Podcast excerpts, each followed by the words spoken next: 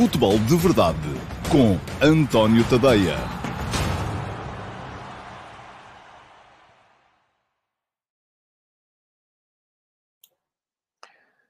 Olá, muito bom dia a todos e sejam muito bem-vindos à edição de hoje, segunda-feira, dia 25 de outubro de 2021, do Futebol de Verdade.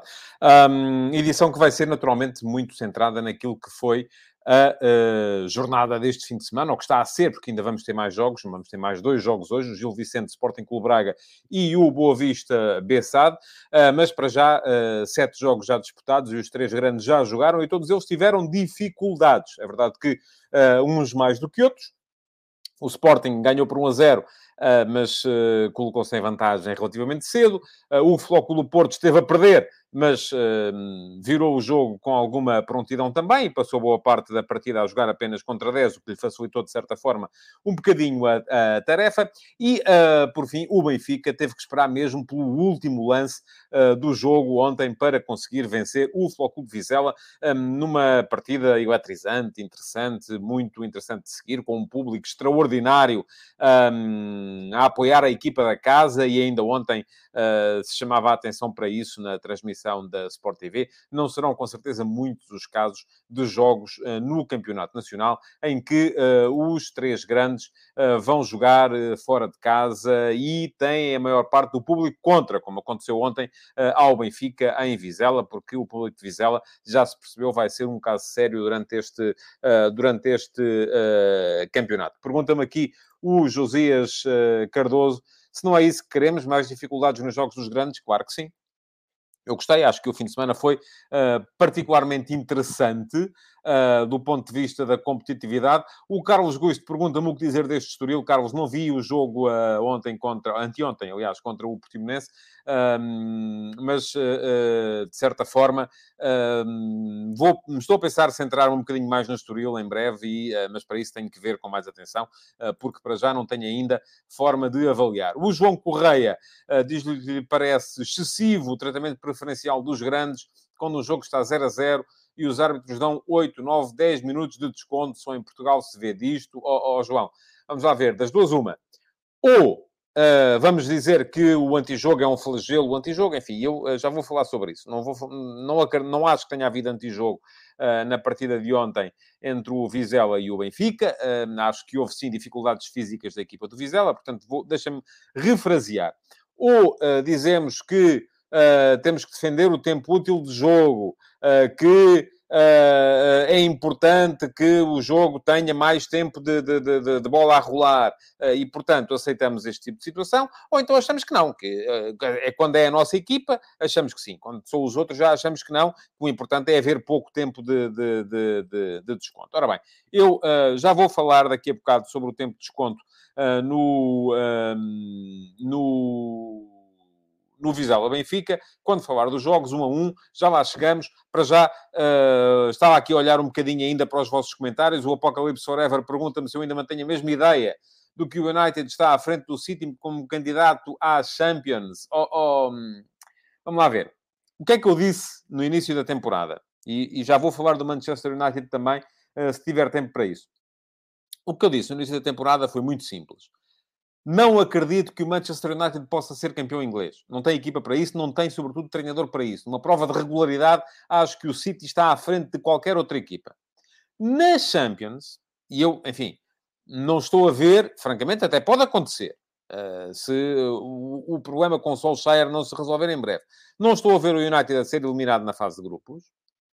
Uh, e depois é uma nova competição e não sei se lá estará ainda o Solskjaer, não sei se será um treinador que consiga pôr aquela equipa a jogar. Uh, são jogos, são coisas decididas jogo a jogo, uh, e portanto, uh, na altura logo se verá. E aí acho que vai fazer falta ao City a questão do ponta de lança. Eu sei que o Pep Guardiola reagiu até um bocadinho mal, com piada, mas mal, à questão do ponta de lança neste fim de semana, quando eles voltaram a fazer, porque lhe fazem todos os fins de semana, mas aquilo que me parece a mim é que, jogo a jogo, pode vir a colocar-se ali a possibilidade do United conseguir aquilo que não vai conseguir, mas eu nunca me passou sequer pela cabeça que conseguisse no campeonato inglês. E eu pedia que fossem rever, se conseguirem, as minhas, aquilo que eu disse na altura. Não acredito, nunca acreditei que o United pudesse ser campeão da Inglaterra. Não pode, não tem, não tem treinador para isso, não tem equipa para isso, não tem plano para isso, não tem ideia de jogo para isso, não pode. É para esquecer, não dá. Agora, a Champions é uma prova à parte. Por alguma razão, na época passada, o City foi claramente campeão inglês e teve larga vantagem sobre toda a gente, mas na Champions perdeu com o Chelsea. Porquê? Porque o Chelsea era uma equipa mais fadada para ganhar um jogo. Aliás, os últimos jogos do Chelsea com o do Chelsea do Tuchel com o eh, Manchester City do Guardiola, o Chelsea do Tuchel ganhou todos. E mesmo assim, não foi campeão da Inglaterra, estão a ver? Portanto, as coisas não têm muito a ver uma com a outra. O United está um descalabro no campeonato? Está. Vai continuar? Provavelmente sim, enquanto uh, não houver ali uma ideia que consiga congregar aquela equipa, provavelmente vai acontecer isso. Agora, a questão é, uh, a Champions é uma prova à parte. Vamos lá, vamos falar dos nossos jogos Estava também aqui a fazer este pequeno introito para permitir que mais gente entrasse uh, no, uh, no direto. Mas vamos lá falar então dos jogos do nosso, do nosso campeonato e, sobretudo, dos jogos que envolveram os três grandes, porque, enfim, já sabem, eh, eu não, não, não, não consigo ver, ver tudo e nem tenho aqui tempo no futebol de verdade para analisar tudo. E já vi que hoje houve gente que no texto que eu escrevi hoje de manhã me veio dizer então não fala dos jogos. Não, os jogos preferencialmente, são para ser falados aqui, no Futebol de Verdade, seja no formato de transmissão em direto, que é feita ah, no Facebook, no Instagram, no YouTube e na Twitch, seja no formato uh, para quem vê depois em vídeo em diferido, nas redes sociais, ou, e, e, podem rever esta edição do Futebol de Verdade no meu canal de YouTube, na minha página de Facebook, uh, na, no meu perfil de Twitch e na IGTV, seja depois através de podcast, e o podcast está disponível uh, tanto, está, está, disponível em qualquer agregador de podcasts que vocês possam eventualmente usar, uh, como está disponível também e passou a estar no meu Substack. E está aqui a passar em ticker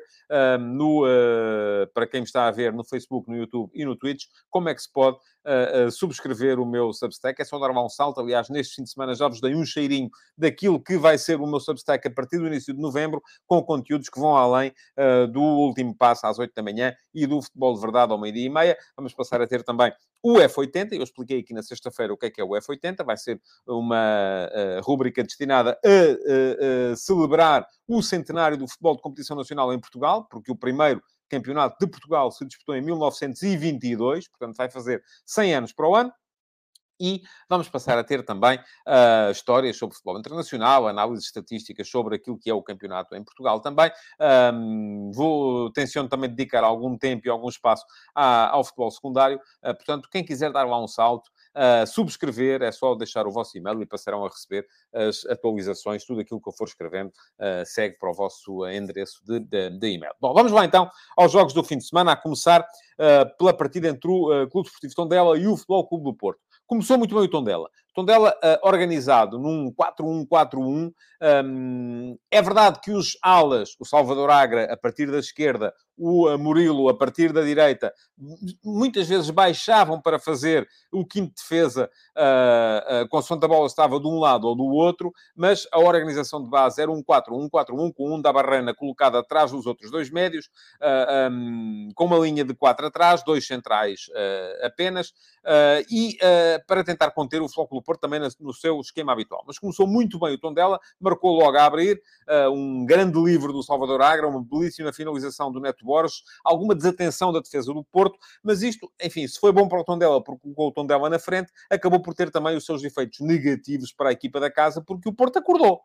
E este jogo era um daqueles jogos em que uh, ao tom dela conviria muito uh, que o Porto se mantivesse naquela pasmaceira de quem acaba de chegar da Liga dos Campeões isto acontece muitas vezes às equipas grandes. Jogam Champions, acabam por chegar ao campeonato no fim de semana seguinte com um ritmo um bocadinho mais baixo e o que é que acontece? Acabam por ser surpreendidos, sobretudo se o jogo se for mantendo, se for, uh, mantendo num ritmo mais, mais, uh, mais baixo. Não aconteceu isso, o Tondela marcou cedo, o Porto acordou, foi para cima do adversário, Empatou uh, relativamente cedo, ainda aos 19 minutos, 1 a 1, uh, numa belíssima jogada de envolvimento entre o João Mário e o Otávio, e depois um toque do Evanilson e finalização do Taremi. Grande destaque para o Taremi, três golos a responder da melhor forma àquilo que tinha sido uma noite de algum desperdício no jogo de, de, de, de terça-feira contra o Milan, onde teve algumas ocasiões, mas não conseguiu uh, marcar. Depois, o jogo é marcado pela expulsão do uh, médio centro defensivo do Tondela, o Undabarrena. Uh, a expulsão é justa, uh, é absolutamente correta, esteve bem o árbitro, começa numa, num erro na saída do Eduardo Quaresma. O Eduardo Quaresma faz um passo de risco para a zona central, nunca se deve fazer. É verdade que as equipas estão preparadas para sair com alguma qualidade, para não, não dar a bola ao adversário e chutão para a frente, mas há alturas em que, se não se consegue ligar o jogo dentro, tenta-se sair para fora para evitar uh, aquilo a que a defesa do Tondela foi exposta. Foi uma recuperação alta da equipa do Porto no corredor central, uma falta uh, do Undabarrena a impedir que o jogador do Porto se isolasse, cartão vermelho, tudo arrumado. o Porto passou a jogar e teve uma hora a jogar contra, contra 10, chega ao, ao gol da vantagem ainda antes do, do intervalo, num livre, uh, em que há uma má abordagem do, do, do Trigueira, larga a bola para a frente e o uh, Taremi é muito rápido a chegar a fazer o 2 a 1, e na segunda parte o Porto foi de facto mais, mais forte, perante um Tondela que passou a organizar-se em 4-4-1. Isto é, deixou de ter ali aquele jogador que servia de tampão uh, no meio campo defensivo, uh, passou a jogar com os dois médios a par, baixou muito mais os dois uh, extremos, o Murilo e o, Salvador Agra, deixaram de ter a mesma capacidade para, para, para sair, e isto fez com que o bloco do Tonela fosse, se fosse afundando cada vez mais, cada vez mais, cada vez mais perto da sua área e facilitando, assim, a, a, a tarefa ao Fogo do Porto. Acabou por surgir o 3 a 1 para o Porto, o Porto foi o único dos três grandes que não ganhou pela, pela margem mínima, uh, num, uh, é mais um gol de, de Taremi após um passe magistral do Fábio Vieira, que entrou no jogo tarde, mas entrou ainda a tempo de deixar a sua, a sua marca e de deixar também aqui algumas dúvidas, não é? Porque o Porto, uh, a partir do momento em que Fábio Vieira entra, passa a jogar apenas com um avançado. Fábio Vieira surge como, como uma espécie de segundo avançado.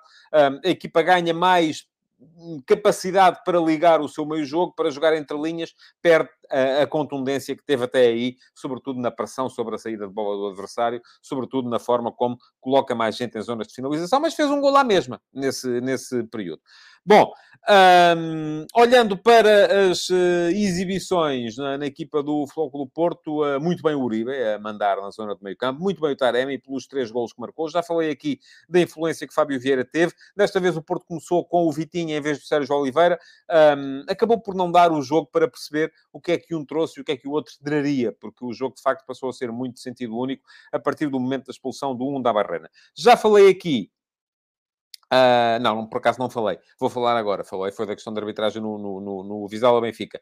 Dois lances de arbitragem que podem merecer alguma atenção neste jogo do uh, Flóculo Porto em Tondela. Primeiro, Pedem os portistas um lance de grande penalidade por mão de Neto Borges na área, aos 49 minutos. Estava já o Porto a ganhar por 2 a 1. Um, vamos lá ver, é daqueles lances que eu admitia que fosse marcado. Não, não, não, não tinha nenhum problema com isso. A abordagem de Neto Borges ao lance é um bocadinho desastrada. O braço está aberto, a bola bate-lhe no braço, mas há aqui um fator que eu acho que pode ter justificado o facto de uh, o, uh, o árbitro não ter marcado a grande penalidade e do VAR não ter invertido. É que Neto Borges faz a bola com a perna direita, que ainda por cima não é, a sua, não é o seu pé mais forte, é o esquerdino, ah, e a partir do momento em que se faz a bola com aquela perna, a bola raspa na perna, vai bater no braço, há ali um ressalto e, portanto, aceita-se perfeitamente ah, que não seja marcada a grande penalidade, embora também se aceitasse o contrário.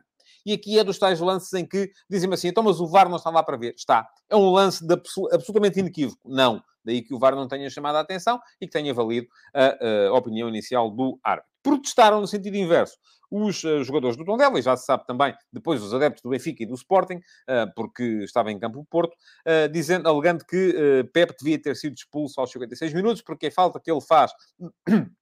perdão, na altura sobre o Dadashov, é em tudo semelhante à falta que valeu a expulsão de Unda Barrena, porque era o último defesa. Há aqui um aspecto a legitimar a amostragem do cartão amarelo por parte do árbitro é que, enquanto o jogador do Porto, que é derrubado por Onda eh, Barrena, ia em direção à baliza, o Dadashov uh, teve que fazer ali uma corrida em direção à linha lateral para ir recuperar a bola. E isso faz toda a diferença. É verdade, podem dizer assim, ah, mas ele apanhava a bola, estava ainda dentro da área e era só inverter o sentido de marcha e seguir para a baliza. É verdade, mas é o que está na lei. Há cinco critérios na lei a definir uh, a diferença entre um cartão amarelo e um cartão vermelho, e este é um deles. A partir do momento em que não se colocam os cinco critérios, não há lugar à expulsão direta uh, do jogador, e por isso Pep viu, e bem, no meu ponto de vista, o uh, cartão amarelo. Vamos lá um bocadinho aos vossos comentários. Uh, relativamente a este jogo do, uh, do Porto, uh, ver o que é que vocês têm para, para me dizer sobre o jogo. Vamos lá ver, pá, pá, pá. Ora bem, aqui há muito ainda Manchester United. Uh, pouca gente a pronunciar-se relativamente ao jogo do Porto, os comentários sobre o Manchester United uh, vou deixá-los mais uh, lá mais para a frente, porque é lá mais para a frente que vou falar do tema. Um, também há gente a falar do Benfica, um bocadinho antes de tempo ainda. Um, Diz-me aqui o Josias que o Taremi, é pergunta-me se o Taremi é o ponta de lança mais completo da Liga. Estou a pensar a escrever sobre isso, Josias. Um, neste momento, tudo aquilo que lhe posso dizer é com base num achismo. E com base no achismo, eu diria que talvez. Uh, mas uh, tenciono fazer no próximo fim de semana um artigo sobre isso, com números, uh, para ir à procura de, de dados concretos. O Carlos Guiz diz-me que Tondela marca um gol num posicionamento deficiente da zona portista. Depois disso, o pacto, o plano de jogo era futebol direto e duas bolas e sofre um gol e expulsão em saídas mal elaboradas. Como é possível um treinador passar uma ideia e os jogadores não a fazerem? Olha, não sei. Eu acho que a ideia do jogo uh, que o Paco Ayestarán se referiu foi mais depois da expulsão uh, do, do Unda Barrena. Uh, Pergunta-me o Fedegui, será que é desta que Conceição chegou a 11 base na equipa do Porto? Eu creio que não, uh, porque uh, para já tem, continuamos a ter uh, algumas alterações. O Apocalipse Forever fala-me numa falta de Zaidu na área aos 24 minutos. Não me esqueci, não me parece que seja falta. Acho que ele toca a bola, toca também no adversário, mas acaba por uh, tocar ne, tanto na bola como no adversário, e nesse caso, creio que também não me parece que seja um lance uh, de, de dúvida ou, ou que seja absolutamente inequívoco. Portanto, não, eu não marcaria penalti, mas lá está. A minha abordagem da arbitragem é sempre muito mais de deixar jogar do que de marcar. Uh, mas uh, Uh, admito que possa haver por aí quem acha que era. Enfim, para mim não é. E uh, vamos então uh, seguir em frente. O José Leal responde à pergunta do Josias. Diz-me que o avançado mais completo da Liga é o Coates. Não joga pouco, pouco lá na frente. O André Luiz pergunta-me o que é que eu achei do jogo entre o Manchester United e o Liverpool. Já vou falar disso lá mais à frente. Um, espero vir a ter tempo para, para isso também, ainda durante este futebol de verdade. Muito bem. Mais à noite no sábado, jogaram Sporting e Moreirense.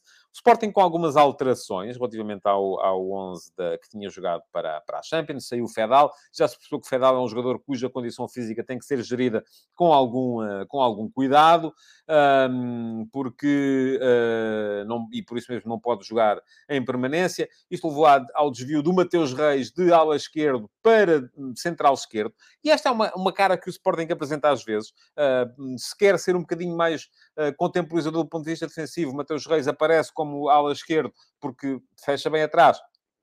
Se quer ser uma equipa mais ofensiva, Mateus Reis pode baixar para central esquerdo e aparece um jogador como o Rubem Vinagre, como o Nuno Santos, a, a jogar como ala esquerdo. Aliás, o Benfica fez uma coisa semelhante no jogo de ontem contra o... a partir de determinada altura, no jogo de ontem contra o Vizela. Um, e depois apareceu também o Daniel Bragança em vez do Mateus Nunes uh, no, uh, no, no meio campo. Um, Esteve muito bem o Moreirense no jogo, é preciso que se diga. Uh, muito bem os dois, os dois laterais, o, o Abdul Conte na esquerda, o Rodrigo Conceição na direita, a serem muitas vezes capazes de encontrar o espaço nas costas dos alas do Sporting. E a primeira grande ocasião de gol do jogo até pertenceu ao Moreirense. É uma jogada do Abdul Conte na esquerda, concluída com um cruzamento que o uh, Rafael Martins teve tudo para fazer golo. Aparece, se ele tivesse tido ali um bocadinho mais de calma, dominado e rematado, uh, poderia ter feito golo. Acabou por rematar de primeira e isso permitiu uma belíssima defesa, ainda assim também também do Adam. Isto foi aos 13 minutos, 3 minutos depois marcou o Sporting. Aos 16, uh, canto de Sarabia, gol de Coates.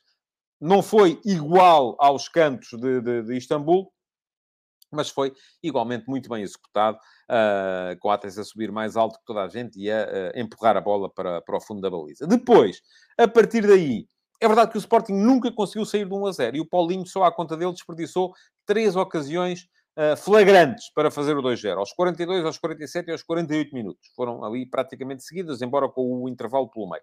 E a partir do momento em que se mantém 1 a 0, uh, eh, enfim, e, e, a partir do momento em que o Moreirense ia tendo também bola, e o Moreirense foi capaz de... Uh, o Sporting ganhou, do meu ponto de vista, com justiça, mas não foi capaz de controlar o jogo. Porque o Moreirense ia tendo bola, ia tendo... E um gol já se sabe pode sempre aparecer. Houve ocasiões flagrantes para o Moreirense marcar depois daquela primeira do Rafael Martins? Não, não houve. Mas um, o Moreirense ia tendo bola dentro do meio campo do Sporting e isso deixou a, a vantagem do Sporting uh, muitas vezes em, em, em perigo.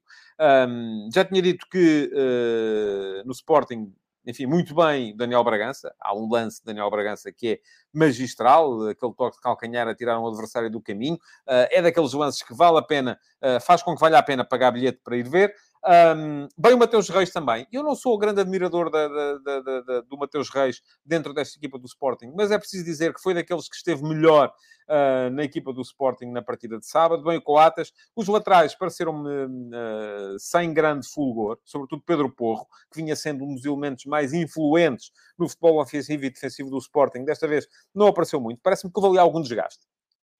Creio que Uh, Ruben Amorim tardou nas substituições em Istambul e tardou também em mexer na equipa nesta, nesta partida contra o Moreirense. Quando mexeu, mudou um bocadinho o esquema da equipa. Porquê? Porque passou, quando entra o Mateus Nunes no campo, o Sporting passa a jogar claramente em 3-5-2 ah, porque jogava com Palhinha atrás, depois o Garte, porque entrou o Garte para evitar que eventualmente o Palhinha viesse a ver um segundo amarelo.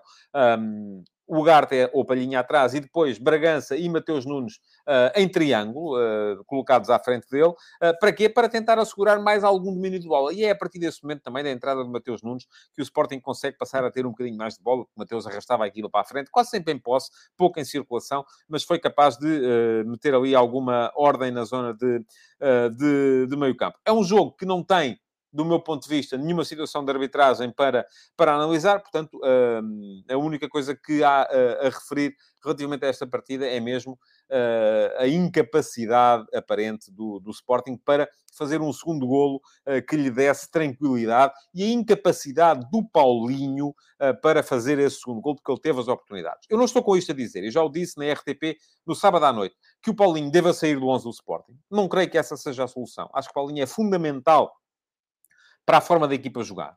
Porque é um jogador que defende bem, é um jogador que se disponibiliza para desmarcações em apoio, que liga bem a equipa por dentro, que dá condição aos seus colegas de ataque para brilharem, mas depois aquilo que não está a funcionar, no meu ponto de vista, no plano do jogo do Sporting, é que não tem que ser ele a aparecer então em zonas de finalização. Dizia hum, no outro dia Uh, também na RTP, o meu uh, colega e amigo Tiago Fernandes, que acha que o, uh, que, o, que o Paulinho se desgasta demasiado e depois, quando chega às zonas de finalização, acaba por não estar tão fresco a ponto de ser capaz de manter a frieza para finalizar. Admito que seja essa a razão. Agora, das duas, uma. Ou Paulinho é aquele jogador da equipa e não aparece para finalizar e deixa isso a outros, e o Sporting encontra a maneira de colocar outros jogadores naquela posição, ou, se a ideia é ter Paulinho a finalizar, têm que ser os outros a, a assegurar essa missão de ligação da equipe. Eu acho que Paulinho está a pecar por querer fazer tudo.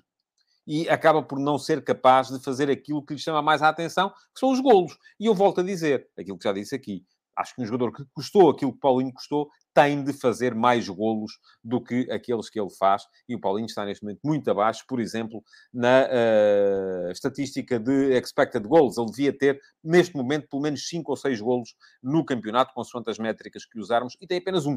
Eh, portanto, é pouco uh, para aquilo que uh, o Sporting precisa do seu, do seu ponta de lança. Vamos lá ver comentários uh, relativamente ao jogo do Sporting temos que voltar aqui um bocadinho atrás. Uh, diz que o José Leal, que é braguista, que os falhanços do Paulinho só são surpresa para quem não viu os jogos do Braga. O Carlos Gosto pergunta-me o que é que se passa com o Paulinho, as oportunidades desperdiçadas são estranhas. Bom, oh, oh, Carlos, tem, tinha que ter visto mais jogos do Braga, segundo a opinião do, do José Leal. Um, o Vasco Batista uh, diz que Pedro Gonçalves tarda a entrar, mas ainda é cedo para voltar ao rendimento anterior. Assim, não tem estado muito, muito fulgurante. Um, e uh, o uh, Manuel Salvador diz-me que há aqui um grande 31 que o Amorim criou e que terá de resolver com o Paulinho. Pergunta-me o Rafael Santos, deverá o Paulinho fazer uma pausa espiritual no banco para tentar ganhar alguma confiança? Ou, Rafael, no banco é que ele não ganha confiança. Uh, de facto, ele tem que ganhar confiança é dentro de campo. Vem-me aqui chamar a atenção Uh, o Vasco Batista, para o facto de Palhinha ter sido, na opinião do Vasco, mal amarelado, eu não concordo, acho que o amarelo é bem mostrado. Uh, e eu sei, há imagens que dizem, ah, ele não lhe tocou. Sim, mas é uma entrada perigosa. Ele não lhe tocou porque o adversário saltou. Porque se o adversário não tem saltado, tocava-lhe e tocava-lhe com força. Ora bem, vou abrir aqui uma exceção. Acho que é o primeiro comentário que tenho no, na Twitch. Uh, a estas uh, transmissões, porque enfim, eu só tenho perfil na Twitch há uns dias, uh, há muito pouca gente que sabe que eu lá estou, mas o Pavel Morskiov Uh, chama-me a atenção, ou dá a opinião, de que alguns jogadores já mostram que precisam de gestão física. Uh, desde o início da época, Pavel. Uh, aliás, Fedal, que é um desses casos, não, é, é, um, é um dos casos evidentes de quem, desde o início da época, já estava a precisar de gestão física. Bom, o dia do Sporting não se encerrou uh, sem a realização da Assembleia Geral, que finalmente levou à aprovação das contas. Não vou alongar-me aqui sobre o tema. Quem quiser sabe que no meu uh, Substack está lá no último passo, 2 de manhã, a minha opinião sobre a Assembleia Geral do Sporting. É darem um saltinho a tadeia.substack.com e um, lerem o texto. Para quem não sabe, no meu Instagram, António.tadeia, há todos os dias uma sondagem relativa ao tema do dia do futebol de verdade e a sondagem de hoje é naturalmente sobre a Assembleia Geral do Sporting, porque eu eh, alonguei-me um bocadinho ali sobre as interpretações políticas da vitória de Frederico Varandas nesta Assembleia Geral. A pergunta que vos faço hoje é: Varandas viu na Assembleia Geral aberto o caminho para a reeleição? Neste momento, 57% de vocês dizem que sim, porque ele teve 80%.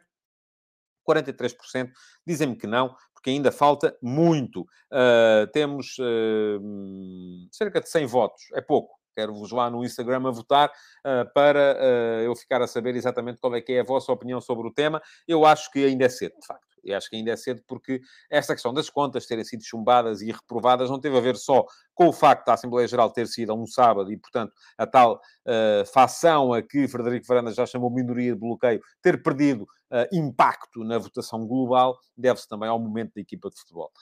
Porquê? Porque no ano passado as contas também foram rejeitadas com uma votação a um sábado. É verdade que não havia jogo em Alvalade, mas houve muita gente a votar. A diferença é que a equipa de futebol não ganhava. Uh, foi em setembro de 2020, foi poucos dias antes daqueles 4 a 1 contra o Vasco não havia confiança na equipa e, por isso mesmo, Varandas estava a ser julgado de uma forma diferente daquela que está a ser julgado neste momento. Mas bom, vamos em frente. António Ponte Tadeia no Instagram, já sabem, é seguir e têm lá uh, a sondagem do dia nas minhas histórias para poderem votar e dar a vossa opinião relativamente à interpretação política da votação de, uh, ou da aprovação das contas do Sporting em Assembleia Geral no sábado. Vamos, por fim, falar um bocadinho aqui do Vizela Benfica. Grande jogo de futebol. Quem não viu, uh, foi uma pena, porque foi um jogo muito, muito interessante. Grande réplica do Vizela. Aliás, acho que foi muito injusta a apreciação feita uh, por Jorge Jesus no final, acusando a equipa do Vizela de algum antijogo. E já houve aqui alguns comentários também que eu vi nesse sentido. Alguém que me perguntava se os jogadores do Vizela já recuperaram fisicamente. Vamos lá ver uma coisa. Se os nossos grandes, quando vão jogar às vezes em jogos da Liga dos Campeões, se ressentem de um ritmo mais elevado a que os jogos são disputados, um jogo como o de ontem, que teve ritmo de Champions, é naturalíssimo que os jogadores do Vizela se tenham ressentido e tenham tido uh, uh, lesões ou queimbras uh, com alguma frequência. E por isso mesmo me pareceu justíssimo, e vou desde já atalhar esta, esta questão, me pareceu justíssimo uh, o tempo de desconto dado pelo árbitro uh, na, na partida de ontem. Porquê? Porque houve muitas interrupções. Houve jogadores a precisarem de ser assistidos e, portanto, houve lugar a compensação no final. Dizem-me assim, ah, mas isto só acontece em Portugal e se os grandes ganham nunca há 7 ou 8 minutos de, de compensação. Sim, mas se os grandes ganham, geralmente os pequenos não... Uh, se, mesmo que sintam as luzes... Para já os jogos baixam logo o ritmo, não é? Uh, porque os grandes, estando a ganhar, baixam o ritmo e não estão constantemente em cima. Logo, não há tantas lesões nos adversários e não havendo tantas lesões nos adversários, mesmo as que há, os adversários uh, saem para fora do campo e não há, não há lugar a interrupção. Agora, também houve quem viesse dizer, e eu já vi muita gente dizer, mas o árbitro deu 7 minutos e o gol foi marcado aos 90 mais 8. Sim, foi marcado aos 90 mais 8, mas atenção, uh, o árbitro deu 7 minutos, mas quando o árbitro deu os 7 minutos, estava um jogador no chão a ser assistido. E, portanto, o jogo só recomeçou aos 90 mais 1. Portanto, logo aí havia mais um minuto a compensar além dos 7. E além disso, Durante o período de compensações, houve ainda duas substituições feitas pela equipa do Vizela. Portanto, uh, perfeitamente legal o tempo de jogo no, no, no, na partida de ontem. Relativamente ao jogo, foi uma grande réplica do Vizela ao Benfica. O Benfica não fez um grande jogo, é preciso que se diga.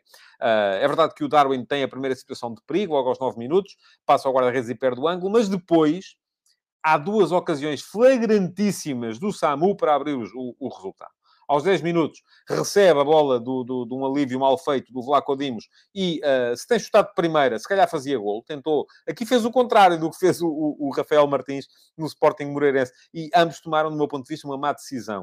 Uh, porque neste caso impunha-se rematasse de primeira, não estava ninguém na baliza. Ele tentou dominar e acabou por dar o tempo uh, ao adversário para se colocar na frente. Depois, outra vez Samu aos 25, Vlaco Dimos outra vez a, a, a defender bem. Há um, uma boa situação do Diogo Gonçalves aos 31, outra boa situação do Igor Julião aos 40, uh, mas a primeira parte foi muito dividida, até com ligeira superioridade do Vizela.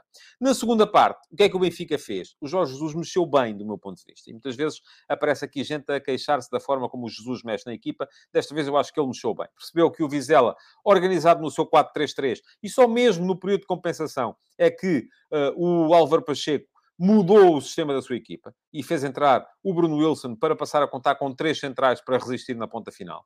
Um, porque até aí foi sempre aquele 4-3-3, com o Nuno Moreira de um lado, uh, com o Mendes do outro, com uh, o, o, o, ponta de lança uh, bem colocado na frente do ataque, um meio campo a três ah, e um meio campo que jogou, que jogou bem, Marcos Paulo, o Claudemiro, o, o, o, Samu a fazer um belíssimo jogo também. Bela exibição, boa exibição de toda a equipa do Vizela, bela exibição do público do Vizela. Fiquei, sinceramente, muito agradado com aquilo que o Vizela foi capaz de fazer. O que é que fez o Jorge Jesus a partir de determinada altura? Percebeu que o adversário ia baixando, baixando, baixando, porque já não tinha pernas para jogar no campo todo, e a partir desse momento colocou Radonich como defesa direito, ou como ala direito, no seu 3-4-3, colocou Everton como ala esquerdo, no seu 3-4-3 também, um, e dessa forma Radonich entrou muito bem naquela posição. Agora, não é uma coisa que o Benfica possa fazer com frequência, é preciso ter isso em conta.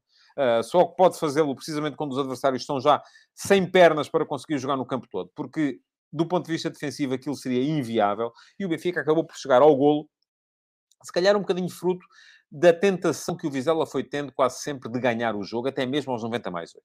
Reparem que aos 90 mais 8, um, o Samu tenta dominar aquela bola no seu meio campo. Tem pouca gente atrás. Houve um canto contra o Vizela pouco, pouco, poucos segundos antes.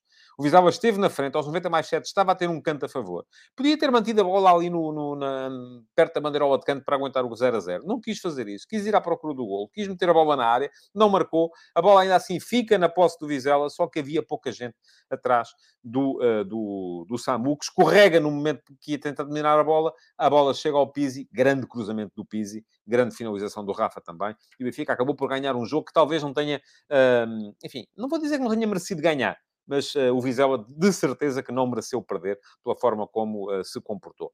Já falei aqui da questão do público. Queria falar aqui de mais uma questão que já vi que motivou alguns comentários nas redes sociais acerca da arbitragem, que é a invalidação de um golo ao Rafa por fora de jogo, quando há um remate uh, do, salvo erro, do Tarap, enfim, não, não estou seguro em relação a isto, Uh, e a bola bate num, num, num, jogador do Vizela antes de chegar ao Rafa, que estava de facto em posição irregular. E muita gente se recordou daquele uh, gol que foi validado ao Mbappé no uh, Espanha-França, que foi final da Liga das Nações. Porque na altura foi explicado às pessoas que, desde que o adversário joga a bola, o jogador que está em fora do jogo passa a ter a sua posição validada. Agora, há aqui uma questão que é preciso ter em conta. É desde que o adversário joga a bola de forma deliberada não é o caso. Um ressalto não é um, um, um, toque deliberado na bola. Na altura, o Eric Garcia fez um corte deliberado que coloca a bola no Mbappé que faz golo. Golo regular. É uma parvoíce, concordo, mas é o que está na lei. Desta vez, há um remate que raspa ou desvia num jogador do Vizela e vai parar ao Rafa, que está em posição de fora de jogo, e aqui uh, o fora de jogo tem de ser naturalmente punido. Quero ainda olhar aqui para os vossos comentários relativamente ao jogo do, uh, do, do Benfica. Ainda aqui há muita coisa sobre o Paulinho. Quem quiser ler os comentários todos pode dar um saltinho depois às minhas redes sociais, porque está lá tudo. Um, Pergunta-me o Apocalipse Forever, porque é que Jesus não muda de três centrais para dois quando precisa de mais jogadores na frente? As equipas estão a habituar-se a que o Benfica jogue sempre com três centrais. O Benfica tem que ser mais criativo. Eu não concordo consigo. Um, eu acho que ontem Jesus mexeu como tinha que mexer. Aliás, o, o Ruben Amorim também não muda, não é? Uh, se formos a ver, eu acho que as equipas, quando se sentem bem num sistema, devem, devem usá-lo. E a questão é que o Benfica ontem jogou apenas com três atrás uh, e jogou com três defesas. Uh, portanto, não teve falta de gente na frente, sobretudo quando passou a ter o Radonich e o Everton. Pergunta-me o Álvaro Ribeiro. O Vizela fez antijogo? Pelo contrário, foi uma equipa ofensiva, uma equipa de ataque. Eu acho que o Vizela não se conformava com o um empate, muito menos com a derrota, e eu concordo consigo. Álvaro, aliás, foi isso que eu disse. Uh, portanto, não me parece que tenha havido aqui discordância entre nós. Diz o Pedro Amarte, no início da época, referi que estas equipas tipo Vizela, com bons treinadores, iriam perceber que se retirarem a bola ao João Mário e secarem o Rafa, tornam o Benfica uma equipa acessível. Até aquela escorregava no último minuto, mas parece-me que Jorge Jesus não está a colocar o Rafa no melhor posicionamento em campo ao enfiá-lo na zona central.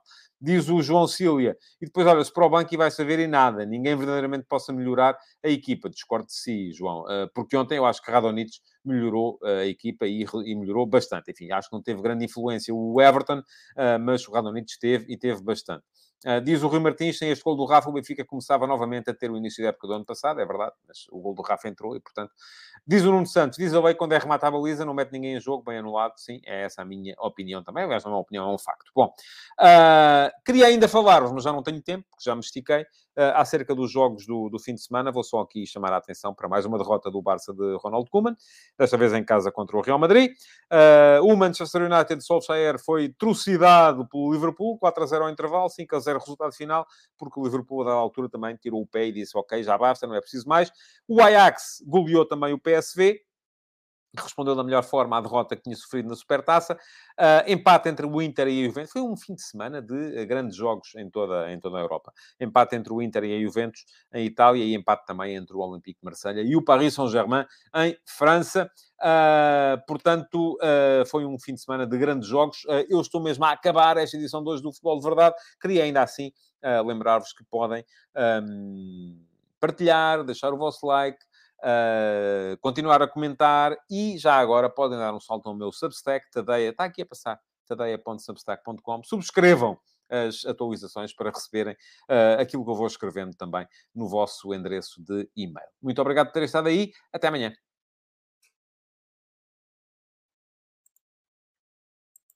Futebol de Verdade, em direto de segunda a sexta-feira, às 12h30